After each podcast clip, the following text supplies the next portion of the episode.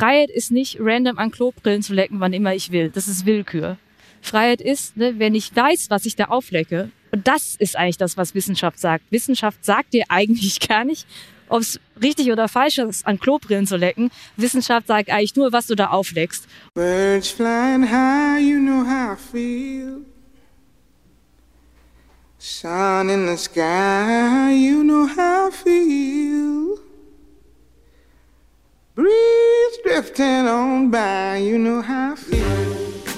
Herzlich willkommen bei Freiheit Deluxe. Ich bin Jagoda Marinic und ich freue mich sehr, dass ihr bei unserer neuen Folge dabei seid. Ich komme heute von der Frankfurter Buchmesse, die erste Buchmesse mit Live-Publikum seit der Corona-Krise. Und ich freue mich wirklich wahnsinnig, dass wir hier heute vor einem Publikum von 400, 500 Leuten den Podcast aufzeichnen können. Nichts ist wie sonst. Wir sitzen auf einer Bühne. Ich habe einen großartigen Gast, den ich euch gleich vorstellen werde. Aber nur damit ihr ein bisschen versteht, das Ambiente ist anders. Wir haben diesmal auch nur 50 Minuten. Und trotzdem wird es ein Freiheit Deluxe Gespräch, wie ihr es kennt und hoffentlich auch liebt, wenn ihr dabei seid. Mein Gast heute ist ein Gast, den ich mir auch schon sehr lange gewünscht habe und den viele andere sich wünschen, denn sie ist Deutschlands erfolgreichste Wissenschaftsjournalistin. Ihr Kanal MyLab hat über eine Million Abonnentinnen. Maiti Nguyen Kim ist heute zu Gast und ich bin sehr gespannt und aufgeregt, was man mit ihr erfahren kann über das Thema Freiheit, über das Thema Freiheit und Wissenschaft und natürlich auch darüber, wie sie die ganze Pandemie erlebt hat als Vermittlerin von manchmal Fakten, die nicht alle wissen wollten oder nicht alle wahrhaben wollten und schon gar nicht mit den politischen Folgen leben wollten. Herzlich willkommen, Maiti Nguyen Kim. Danke für die Einladung. Ja, ich freue mich sehr, denn Maiti ist nicht nur ähm, mit vielen Preisen geehrt worden, sie ist vor allem, das finde ich besonders, ähm, die Wissenschaftlerin, die das Publikum für glaubwürdig befunden hat. 1,3 Millionen Abonnentinnen hat dein ähm, YouTube-Kanal MyLab. Viele Menschen sind mit dir gewachsen als Crowd, als Community. Wie fühlt sich das denn an, so zu merken, die Leute vertrauen mir? Ich äh, gründe Dinge und Menschen sagen, ja, ich mag, wie die mir das erzählt. Ja, das setzt einen sehr unter Druck. also ähm, ja, ich, äh, ich mache mir zunehmend dann immer im Kopf auch, bevor ich irgendetwas von mir gebe, gerade wenn ich ein neues Video poste. Ähm, während der Pandemie war es ja besonders wichtig, auch wenn es dann um Corona ging, da darf natürlich kein Fehler drin sein oder ähm, nichts Wichtiges ausgelassen sein oder Stellen, die man missverstehen könnte. Denn ähm, das kann natürlich, äh, Information hat ja einen großen Impact, das ist mir schon sehr bewusst. Aber natürlich ähm, freut mich das auch. Also deswegen mache ich ja diese Arbeit, damit ich Menschen erreichen kann, damit ich Wissenschaft vermitteln kann. Ähm, ja, also es ist ein bisschen scary, aber ich freue mich natürlich, ähm, dass ich so viele Menschen erreichen darf, ja. Ja, und jetzt auch noch Terra X. Viele Menschen, die dich im alten, analogen Format sehen können und das genauso begeistert aufnehmen in der Mediathek. Ähm, dieser Wunsch, so verstanden zu werden. Ja, ich meine, wann hast du bemerkt, ich will das? Es, ich, du hast ja angefangen und es gibt auch eine Folge, wo du erklärst, ähm, wie ihr euch diesen Erfolg erarbeitet habt. Also das ist ja nicht vom Himmel gefallen, sondern ihr macht sogar transparent. Wir haben uns wahnsinnig viel überlegt, wie wir diese Inhalte an die Menschen bringen. Erklär doch noch mal auch ein bisschen deinen Anspruch, warum du nicht einer von tausend kleinen Kanälen warst, sondern gesagt hast, nee, wir wollen wirklich äh, es ist so wichtig, so dringlich, Wissenschaft anders zu kommunizieren als vorher? Ich habe ja bis zum Beginn der Doktorarbeit noch gedacht, ich bin ja Chemikerin, dass ich ja einfach normale Chemikerin werde. Und ähm, die Doktorarbeit in der Chemie ist ja auch nicht so was schrecklich Besonderes, ist ähnlich wie bei den Medizinern. Die meisten machen das und deswegen wusste ich, ich habe eh so einen langen Ausbildungsweg und muss mir erst ganz am Ende Gedanken machen, was ich denn wirklich machen möchte. Und als ich dann ankam in der Doktorarbeit, ähm, dämmerte es mir, oh, das ist jetzt die letzte Station. Hm. Und was will ich denn jetzt eigentlich? Und ich hatte da schon, ja, irgendwie vielleicht so eine Art naiven Wunsch, die Welt zu verbessern. Ich glaube, das wollen alle, die dann in die Forschung gehen. Ich habe auch in einem biomedizinischen Bereich geforscht. Also ich habe zum Beispiel Polymere entwickelt für Drug Delivery. Ist jetzt gerade ganz aktuell, weil bei den mRNA-Impfstoffen zum Beispiel die mRNA nicht einfach nackt injiziert werden kann, sondern da muss man was Schlaues drumherum bauen, damit es funktioniert. An solchen Sachen habe ich so in der Grundlagenforschung äh, geforscht und habe dann aber auch im Laufe der Doktorarbeit gemerkt, boah, erstens, Forschung ist auch viel Bürokratie, auch viel Politik und es dauert wahnsinnig lange. Mhm. Also man ist als Doktorandin noch nicht mal ein kleines Rädchen in einem riesigen Uhrwerk, sondern vielmehr so ein kleines Staubkorn auf einem kleinen Zähnchen von einem Rädchen auf einem riesigen Uhrwerk. Und große Forschung wird eigentlich nur gemacht mit viel Glück auch, aber auch mit schrecklich viel Zeit. Also ähm, es sind meistens Lebenswerke, die irgendwie die Forschung als Ganzes voranbringen. Und ich bin dann auch einfach nicht der Typ, der dann sieben Tage die Woche im Labor steht und dann immer mehr Spezialistin in einem Fachgebiet wird, weil ich war immer schon eher so breit interessiert. Und das war nur so meine, mein erster Gedanke während der Doktorarbeit, dass ich dachte, hm, ich weiß gar nicht so genau, was ich machen möchte. Und dann ähm, musste ich eben mit ansehen, wie zum Beispiel im Wahlkampf äh, Trump-Clinton plötzlich Alternative Facts rausgeholt wurden. Mhm. Da kriegt man echt die Krise. Also gerade als Wissenschaftlerin ähm, der Begriff überhaupt, ne? Der, der Begriff überhaupt. Man fühlt sich auch ganz ähm, machtlos, ne? Weil mhm. ähm, dann merkt man erst, was mache ich hier eigentlich so als kleine Forscherin im Labor, wenn so die großen Meinungsmacher und so von Alternative Facts reden. Also wozu äh, muss ich denn jetzt was entwickeln? Das ist ja ein bestes Beispiel, mRNA-Impfstoffe mit, ne, wenn die Leute das am Ende nicht in ihrem Arm haben wollen, weil sie es nicht verstehen. Ja, mir wurde irgendwann klar, dass natürlich ist die Forschung super wichtig, aber genauso wichtig ist es, Wissenschaft auch zu vermitteln.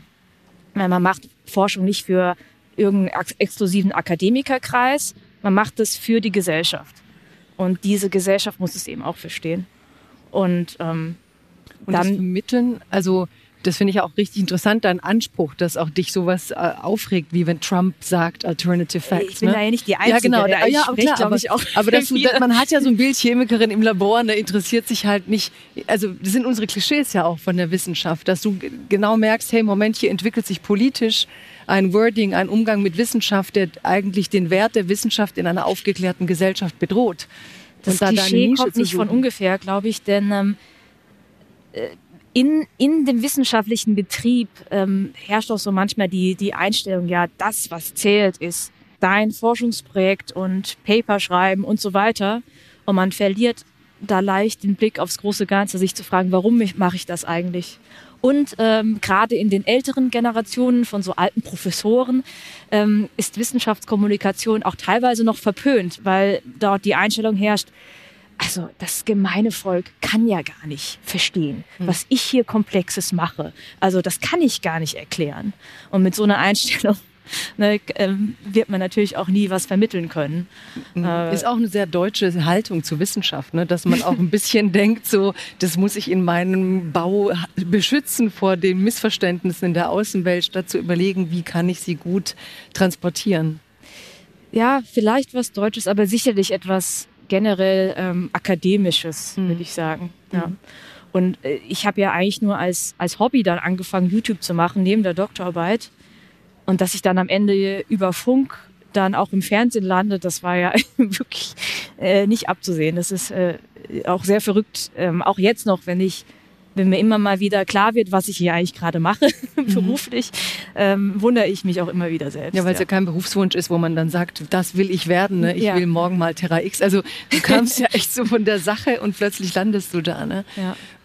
Du hast jetzt, also vielleicht fangen wir sogar bei der Pandemie an. Ich glaube, wer dich nicht kannte, hat dich dann tatsächlich auch noch mal kennengelernt als ähm, Beitragende in Talkshows, die auch wirklich sehr oft versucht hat zu vermitteln, zu erklären bei all dem, was ich hier verhakt hatte während Corona. Ich frage dich ganz direkt, äh, wie hat dich die Pandemie verändert? Also dieses Scheinwerferlicht. Du sagst, du hast YouTube äh, als Hobby gemacht neben deinem Studium. Wenig später sitzt du bei Ilna, gehst in die Wunden der Gesellschaft, wo so viel sich polarisiert hat und möchtest mithelfen, dass wir dieses Virus verstehen und besser verstehen, wie es tickt, um uns besser dagegen wappnen zu können, kriegst aber auch viel Hass ab. Wer ist MIT jetzt nach Corona? Also wie hast du dich verändert oder hat sich das verändert? Also du meinst, du meinst sowohl als Mensch als auch für meinen Beruf? Beides, ja.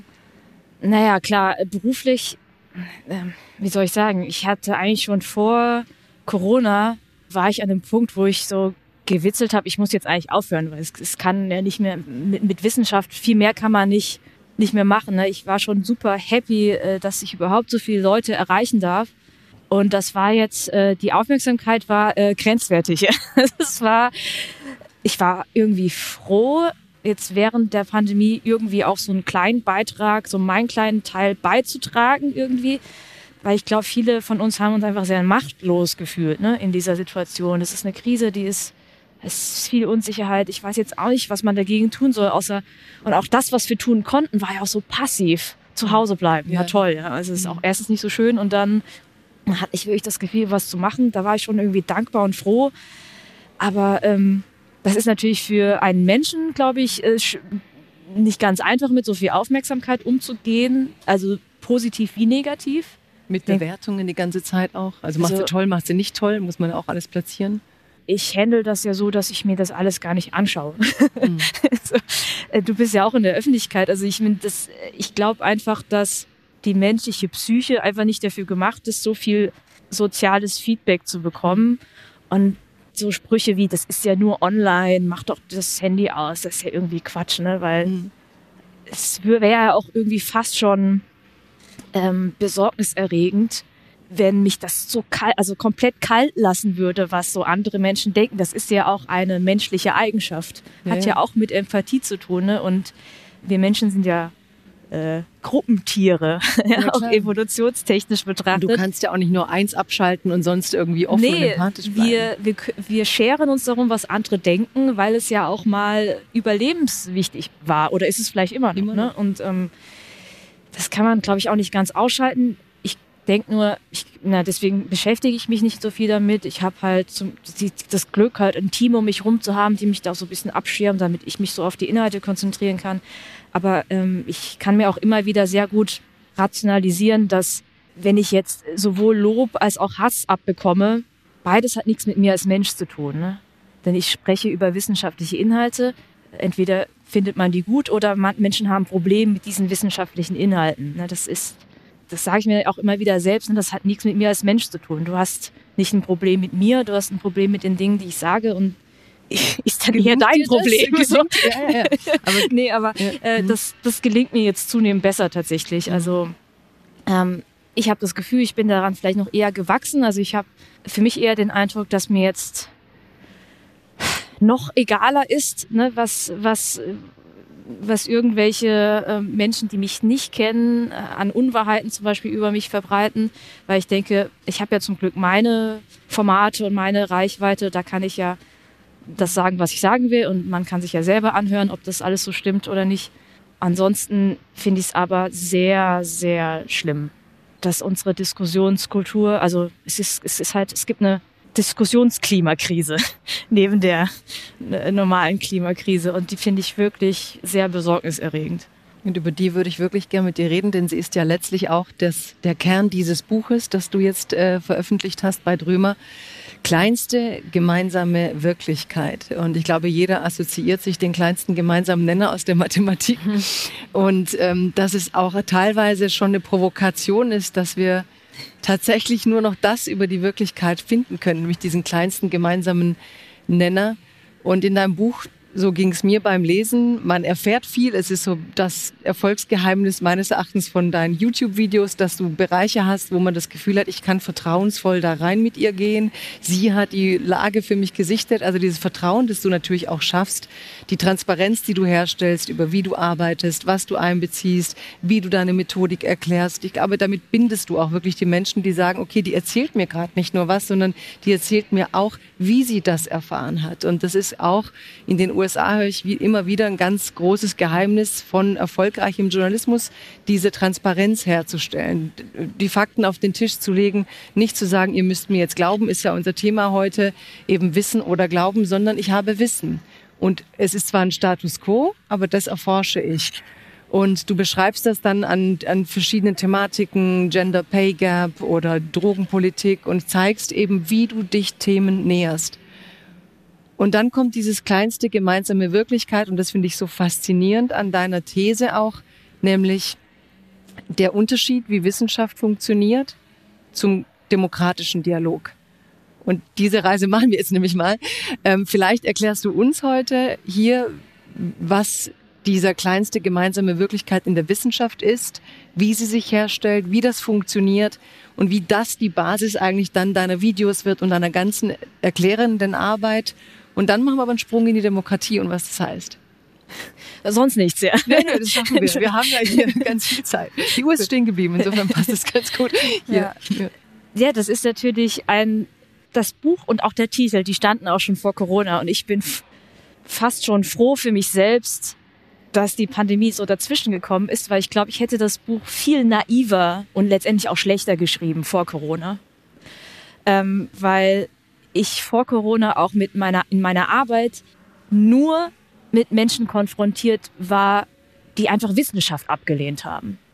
Und wusste aber, dass es eine ganz große Mehrheit gibt, die vielleicht nur verunsichert sind, widersprüchliche Infos beim Googlen finden und es einfach mal gerne genau wissen wollen. Und was jetzt während Corona passiert ist, ist natürlich dieses Spotlight auf die Wissenschaft. Ein ganz grelles Spotlight, aber ein kleines. Also man sieht, und die Menschen denken, weil sie jetzt durch das Spotlight was gesehen haben an Wissenschaft, was sonst auch nie in dieser Form in der Öffentlichkeit mhm. war. Ich meine, auch nie waren so viele Wissenschaftlerinnen und Wissenschaftler in Talkshows vertreten überhaupt, dass man glaubt, ah, jetzt weiß ich Bescheid. Und das finde ich dann sehr schädlich, wenn man denkt, dass man das, was mit dem Spotlight sieht, dass das für die ganze Bühne steht, die im Dunkeln aber eigentlich noch ist. Und mir ist klar geworden, dass manche aus der Pandemie und der Unsicherheit und der Erforschung dieses sehr neue Virus und dass ne, auch viele hin und her, ne, was ist jetzt mit den Masken, ach doch nicht, was ist mit AstraZeneca, ach ja, nee, doch nicht, dass sie dadurch das pauschale Fazit gezogen haben, ach so, Wissenschaft ist, hat ja gar nichts mit Wahrheit zu tun, sondern ist immer nur so ein, der heutige Stand, der kann sich morgen wieder ändern. An sich stimmt das auch.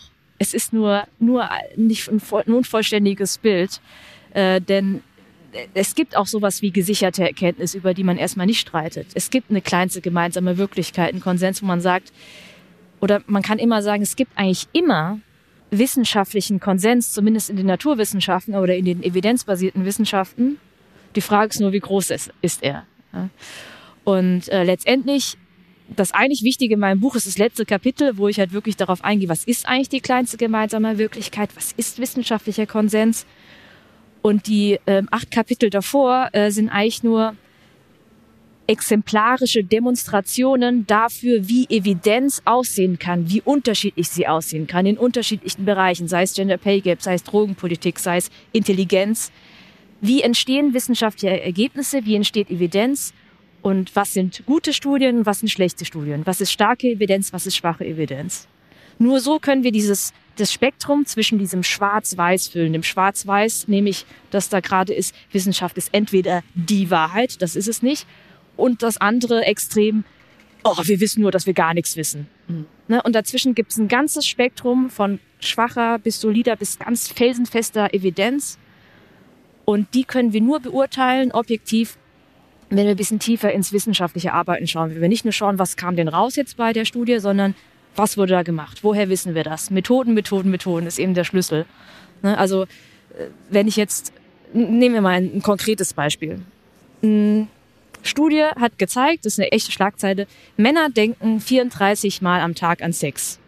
Dann frage ich mich als allererstes nicht, oh, wie oft ist das und ähm, ist das realistisch? Ich frage mich als erstes, wie haben die das gemessen?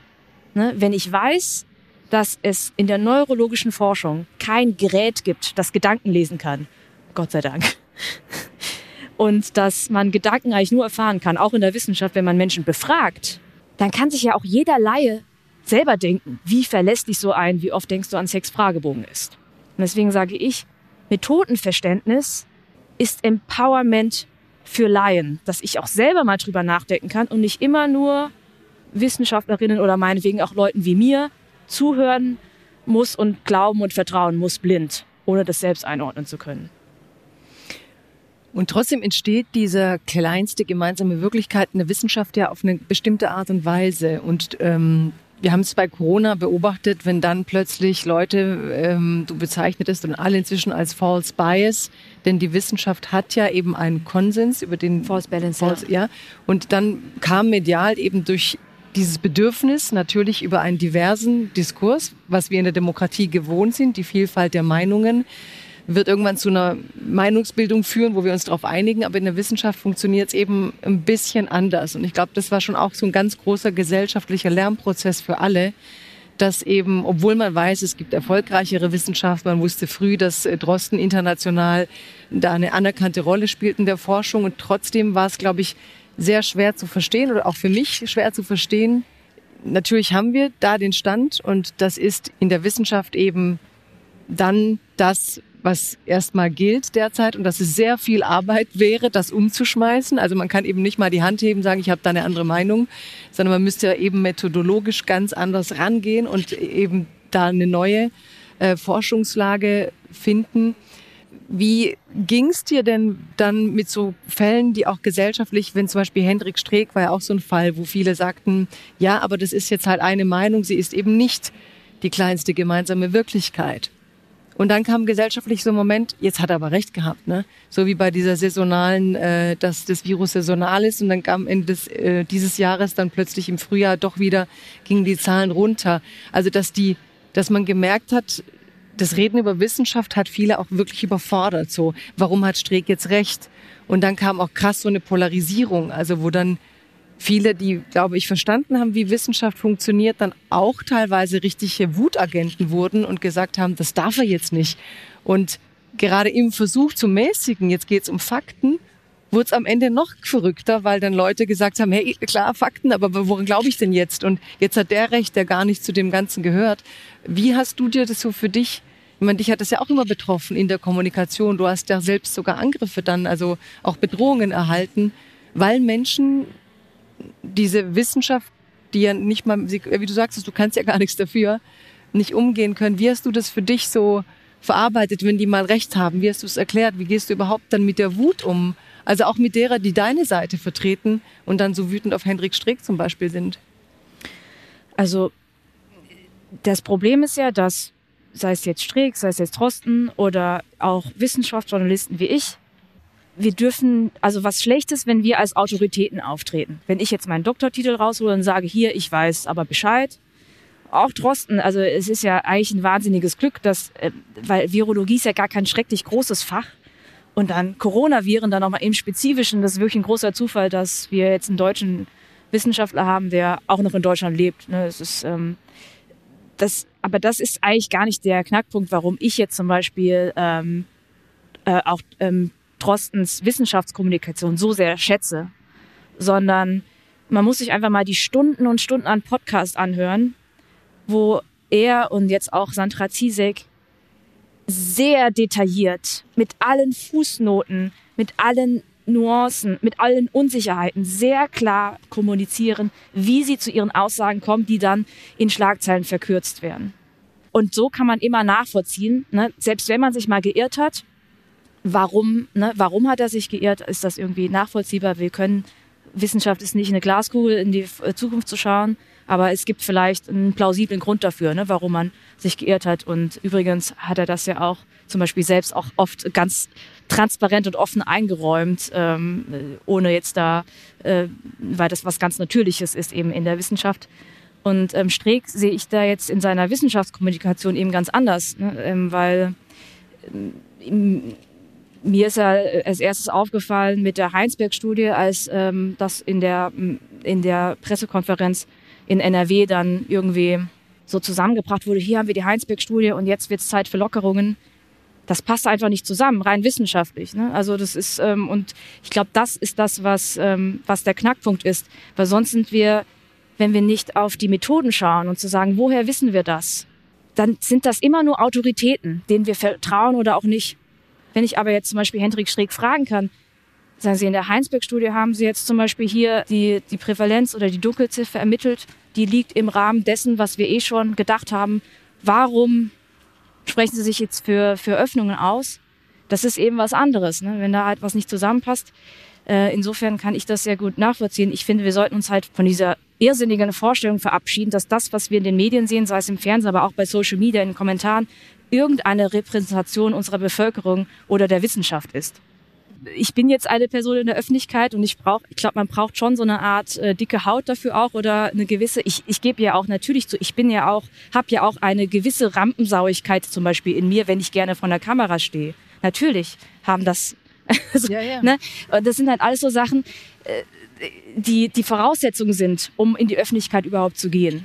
Und das meiste sieht man natürlich nicht. Ne? Das heißt, überhaupt so zu glauben, dass man ähm, irgendwie anhand der Virologen, die wir jetzt, äh, jetzt vor der Kamera gesehen haben, oder Wissenschaftsjournalisten zu sehen, dass da irgendwie, äh, dass das eine Repräsentation ist.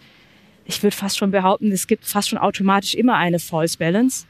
Aber besonders schlimm ist es eben bei der Wissenschaft, wenn es eben doch viel äh, in manchen Fragen dann doch einen klaren Konsens gibt, dass schon Journalisten eben dazu neigen, eine Gegenposition einzuladen, weil das in anderen Bereichen, wenn es um Meinungen geht, äh, ja, journalistisch gut ist, das zu machen, nicht einseitig zu sein. Aber es geht ihr eben nicht um Meinungen, sondern es geht eben um Evidenz und da gibt's eben eine objektive, das kann man objektiv beurteilen. Ne? Man kann zum Beispiel eine Heinsberg-Studie oder andere Studien, die gemacht wurden oder Studien, über die im NDR äh, Coronavirus-Update gesprochen wird im Detail.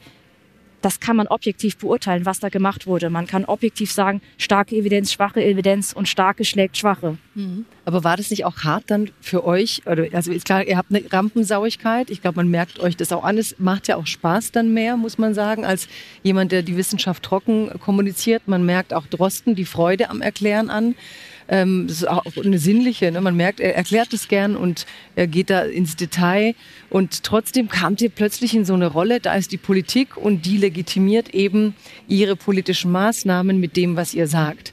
Und diese krasse Aufwertung, ich glaube, es war ja nicht nur der Crashkurs der Wissenschaft, sondern es war ja auch plötzlich, dass Wissenschaft so eins zu eins umgesetzt wurde, was man vorher nur aus der Klimadebatte kannte, dass es die Forderung gab, äh, man soll doch endlich auf die Wissenschaft hören. Du zitierst diesen schönen Satz von äh, schön oder nicht schön, lassen wir mal stehen, aber äh, United Behind the Science, was Greta Thunberg gesagt hat 2019, zitierst du in deinem Buch. Ähm, das heißt, die Idee, dass wir als aufgeklärte Gesellschaft eigentlich wieder zurückkommen müssten zu einem wissenschafts-, wissensbasierten, aufgeklärten Dialog. Vor allem jetzt auch durch diese ganzen Aufpeitschdiskurse von Trump ja, wie, die Frage ist halt, was ist the Science? Und das ist ja eigentlich eine berechtigte Frage, die gerade sehr viel diskutiert wird, so und auch zu schnell abgetan wird. Also ganz viele äh, sagen jetzt, ja, the Science, die Wissenschaft gibt's ja gar nicht. Ja, genau. Aber es gibt es gibt wissenschaftlichen Konsens und es gibt wissenschaftliche Evidenz. Und ähm, wenn man eben nie ins Detail geht und immer so vage bleibt, dann stimmt der Satz für immer. Ja, es gibt die Wissenschaft nicht, es gibt die Medien nicht, es gibt das alles nicht äh, und ich weiß nur, dass ich nichts weiß. Das ist schön und gut, das ist eine interessante philosophische Überlegung, die bringt es aber nicht weiter, wenn wir eine Krise zu bewältigen haben, äh, das, sondern ohne Methoden geht das alles nicht. Ich muss immer reinschauen und gucken, was wurde gemacht. Zum Beispiel, für mich ergibt es sehr viel Sinn, Naturwissenschaften und Geistes- und Sozialwissenschaften zu trennen und das meine ich ganz neutral. Viele versuchen rein zu interpretieren, dass ich die Naturwissenschaften als, äh, als wichtiger empfinde. Und das ist überhaupt nicht der Fall. Ich würde fast schon sagen, ähm, die spannendsten Fragen und Probleme unserer Zeit sind natürlich gesellschaftliche, ähm, wo Naturwissenschaften eben nur einen kleinen Teil beitragen können. Ähm, und so richtig spannend sind eben diese, die Fragen, wo eben die Wissenschaft im Sinne von äh, evidenzbasierter Wissenschaft eben nicht mehr weiter weiß. Und ich finde es aber wichtig zu trennen, weil ich es wichtig finde, Evidenz, also Belege, Beweise objektiv beurteilen zu können. Ja, ich muss einfach ganz objektiv, da können wir uns alle darauf einigen, dass eine physikalische Messung eine stärkere Evidenz ist als zum Beispiel eine wissenschaftliche Befragung. Und dass wir, wenn die Evidenz nur stark genug ist, und wenn nicht nur, es nicht nur eine Messung gab, sondern ne, Wissenschaft ist ja wie so ein Puzzle. Jede Studie ist nur ein Puzzleteil und was zählt, ist das gesamte Bild.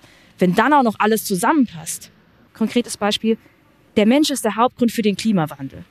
Da passt einfach alles zusammen. Es gibt nicht nur Temperaturmessungen, es gibt nicht nur Sedimentanalysen, es gibt Borkan-Analysen, es gibt C14-Isotopmessungen von der Atmosphäre. Es gibt alles, passt alles zusammen. Es, es steht kein Zweifel darin.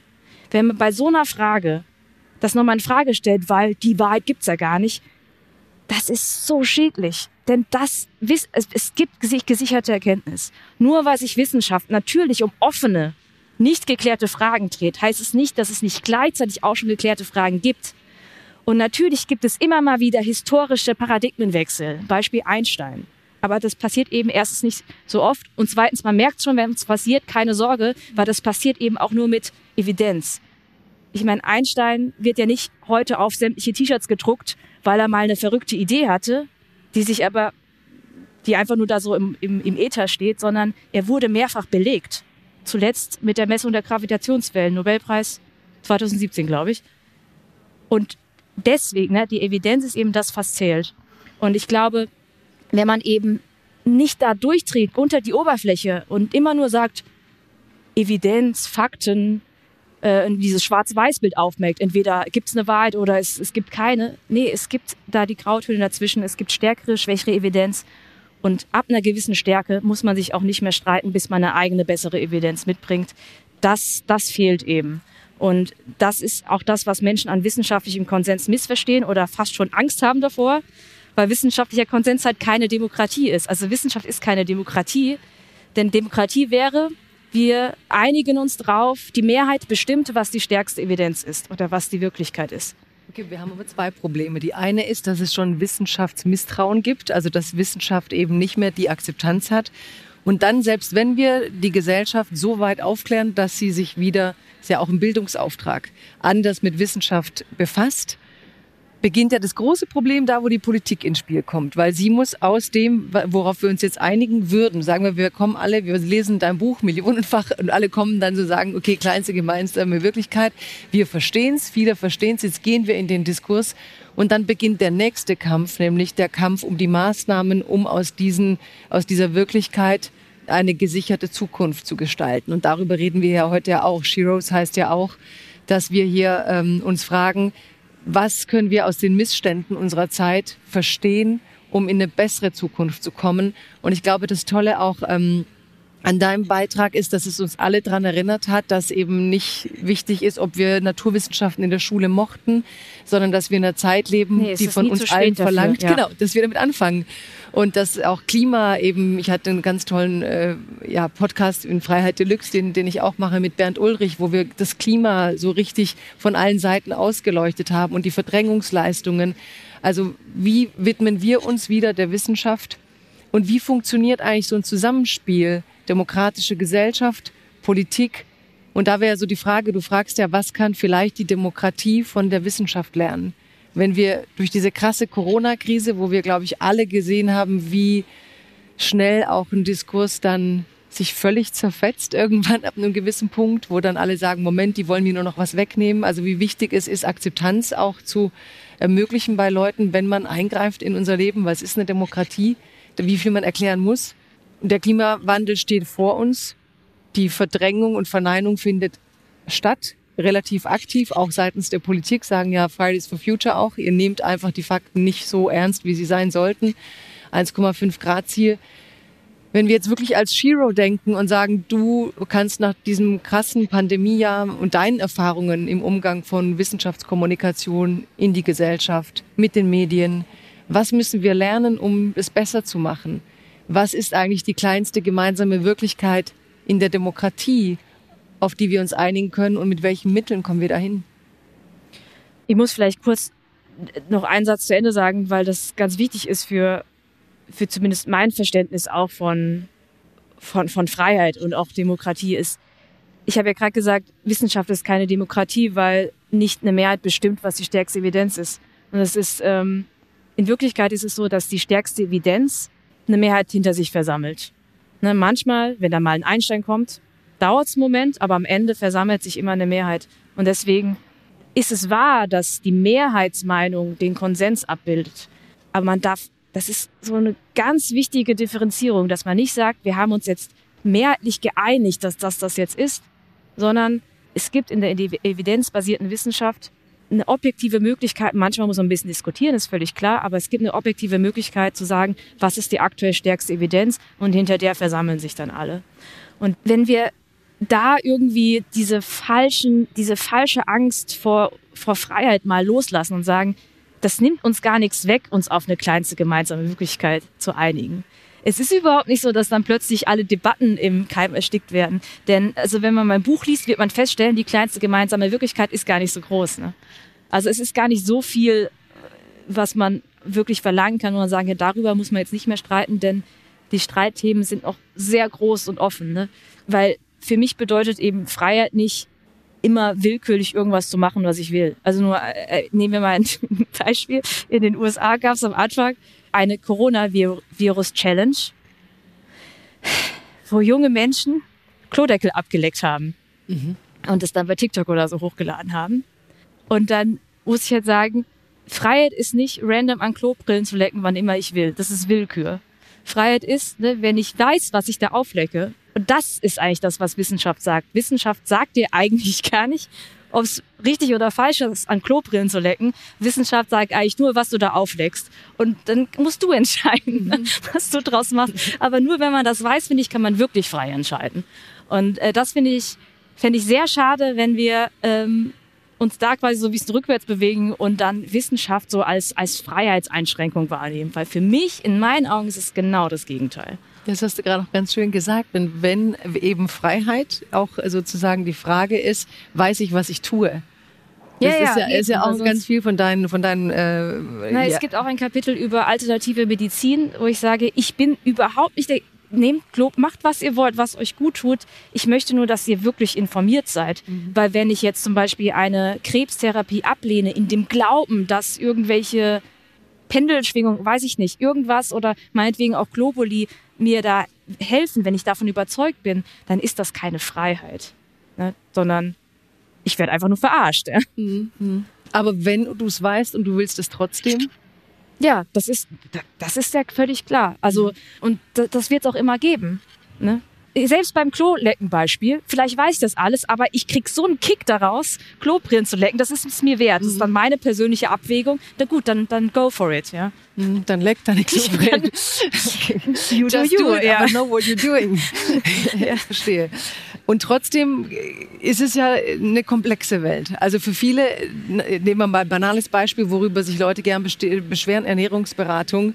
Ne, dann heißt es Cholesterin. Ich habe immer so hör aus meinem oh ja, Umfeld. Ernährungs wieder Methoden, immer Methoden. Methoden. Also, ja, Ernährungsforschung ist methodisch ne? sehr, sehr schwierig, sehr immer durchwachsen, immer super durchwachsene Studienlage, einfach weil man man müsste eigentlich Menschen, also methodisch kann man das total nachvollziehen. Eigentlich müsste man Menschen für ein paar Jahrzehnte in zwei Gruppen aufteilen, eine Testgruppe eine Kontrollgruppe und dann, weiß ich nicht, äh, äh, Brokkoli oder Kurkuma dann als eine Testgruppe nehmen und die andere kriegt's nicht und man müsste alles genau gleich halten, dann hätte man eine klare Antwort.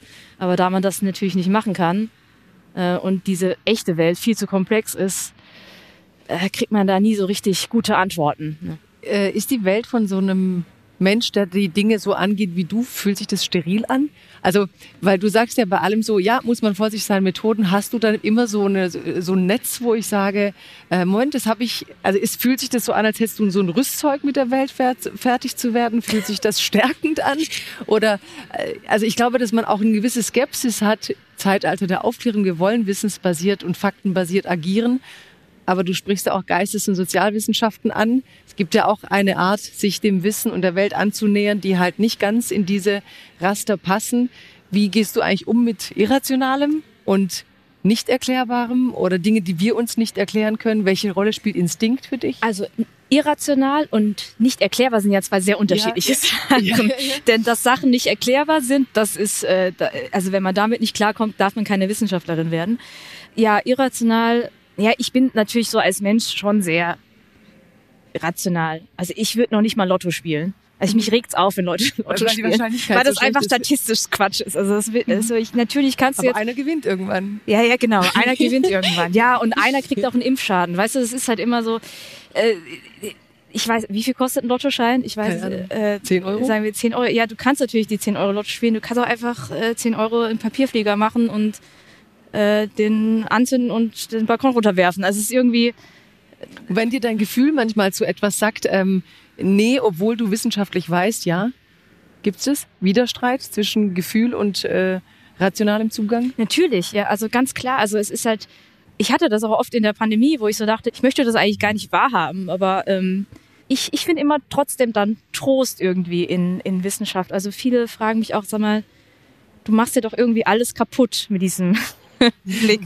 Oder ich merke das manchmal auch gar nicht. Also wenn ich dann mit so Nicht-Nerd-Freunden unterwegs bin und dann lachen die plötzlich, weil ich irgendwas Komisches gesagt habe. Und ich weiß dann gar nicht, was. was also, wollen, ne? ähm, aber ich, ich halte es da äh, mit äh, Richard Feynman, der hat ja äh, so schön gesagt, es gibt so eine berühmte Zitatstrecke von ihm, wo er über seinen Freund, den Künstler, spricht, der ihm vorwirft, sowas wie Schönheit gar nicht wertschätzen zu können. Mhm. Also ich als Künstler kann hier die Blume malen und dann kann ich mich an der Schönheit erfreuen und du musst immer alles analysieren, du machst dir alles kaputt. Das geht mir auch so mit dir ein bisschen. Nein, Quatsch. ich höre ja, hör ich auch oft.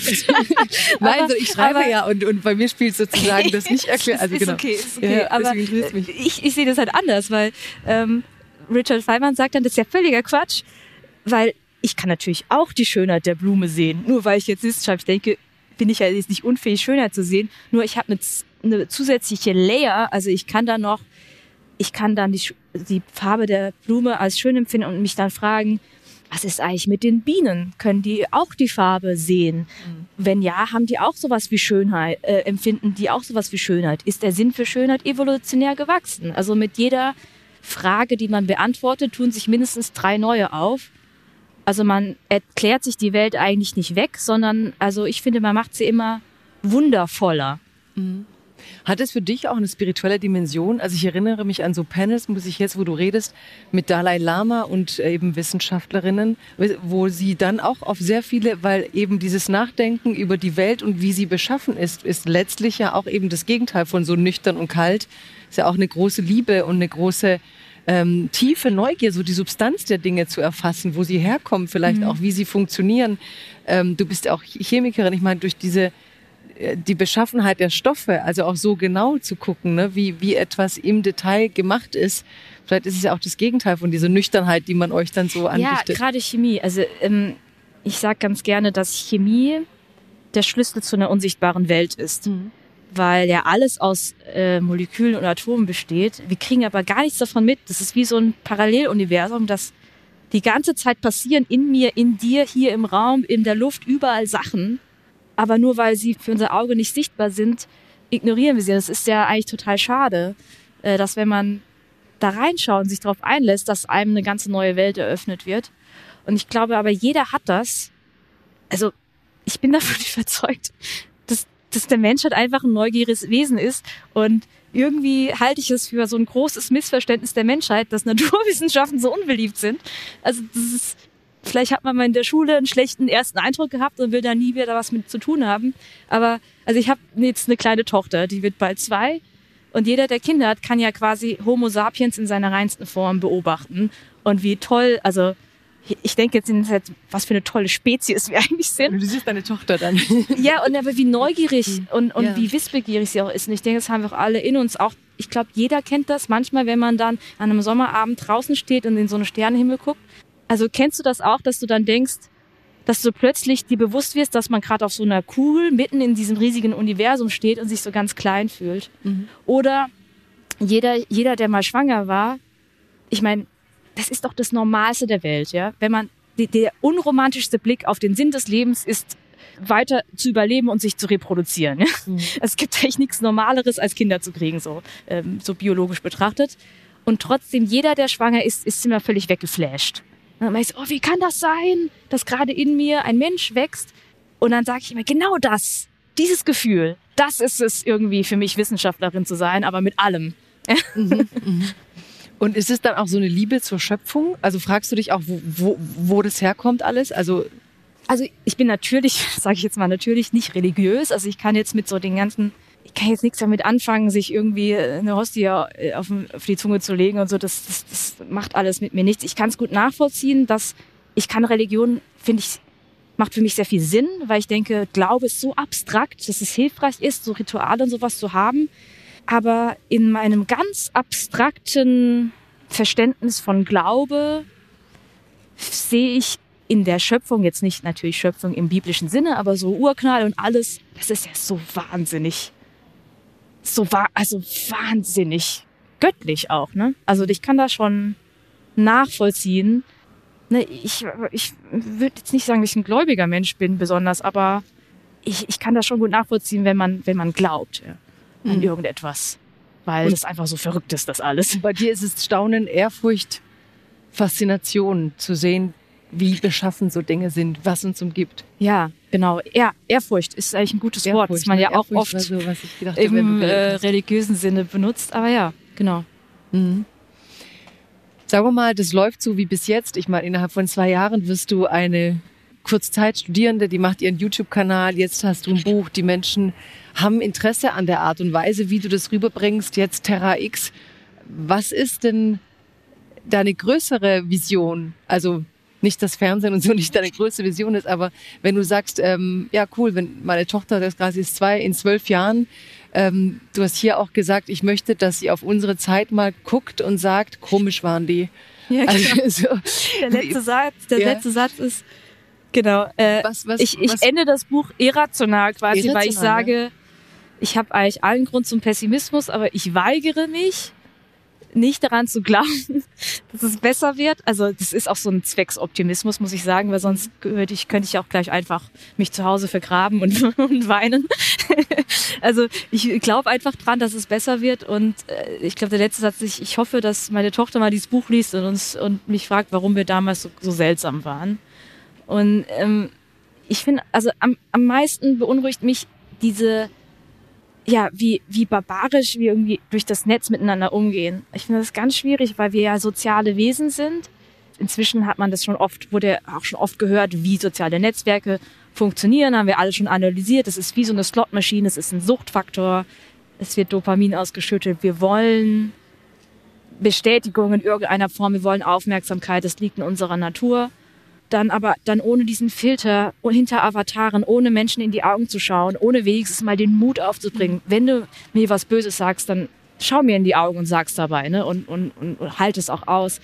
Das, das macht mir ehrlich gesagt mehr Sorgen als die Klimakrise, weil die Klimakrise hat wenigstens ein Teil der Lösung ist auch Technologie. Mhm. Und daran glaube ich sehr. Ich habe total Vertrauen daran, dass wir technologisch die Energiewende schaffen können, auch weil wir da auch schon sehr weit sind äh, Politik muss da noch ran und so, aber ja, ja. Ähm, das macht's einfacher. Aber jetzt bei diesem, bei diesem Umgang, bei dieser Diskussionsklimakrise gibt's halt keine technologische Lösung momentan. Zumal wir immer mehr Zeit da drin verbringen und eigentlich uns immer stärker von den Algorithmen alle so steuern lassen oder so dem eigentlich so total wie Roboter alle agieren, wie es sein soll, permanent polarisiert, permanent Team das, Team der gegeneinander. Ich habe auch das Gefühl, dass die Wahrnehmung so krass ist, also medial, dass was in Zeitungen steht, gar keine so große Rolle spielt, wie welcher Beef gerade in den sozialen Medien ähm, durchexerziert wird.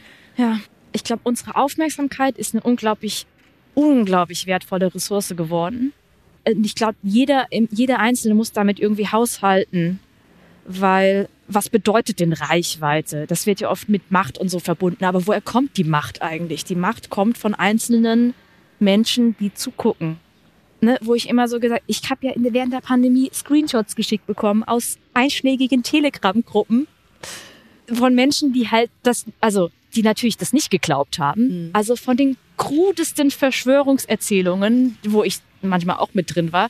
Und äh, kriege ich Screenshots geschickt davon und ich so, warum bist du in der Gruppe? Ne? Ich will das auch gar nicht sehen. So, diese, diese Menschen haben überhaupt nur Leverage, die haben überhaupt nur eine Reichweite, weil hier alle zuhören. Das, und, und das hilft ja auch gar nicht, dann ironisch in der Gruppe zu sein oder da drin zu sein, um, ne, es, ist schwierig, weil natürlich muss man das auch beobachten und notfalls muss man das auch journalistisch einordnen und so weiter. Aber mal, das ist ein sehr schmaler Grad zwischen ne, das irgendwie einzuordnen und dem nicht noch mehr einfach Aufwind zu geben, mehr Reichweite zu geben. Ne?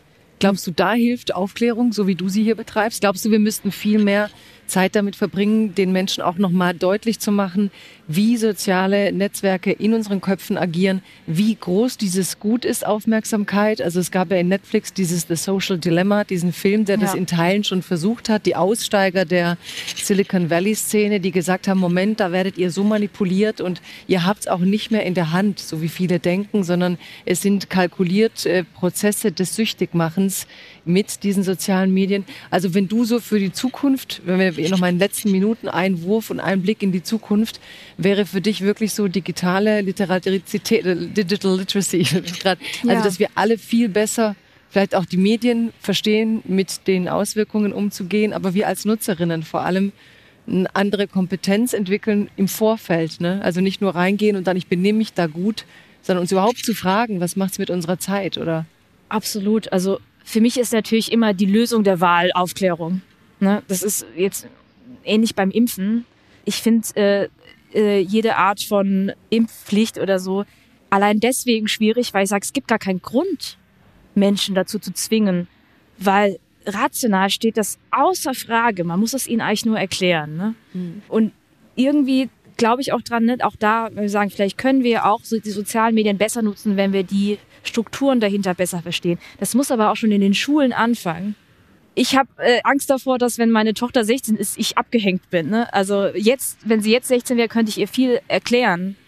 Ähm, ich hoffe, dass ich da am Ball bleiben kann, aber ich denke, man kann es vielleicht auch nicht uns ganz allein überlassen. Vielleicht müssen wir uns gemeinsam um irgendwie gute Spielregeln ringen, wie wir auch das Netz nutzen, weil momentan funktioniert das Netz nach wirtschaftlichen Prinzipien. Alle diese kostenlosen Plattformen sind werbefinanziert und das, was am meisten Klicks bringt, das hat Erfolg.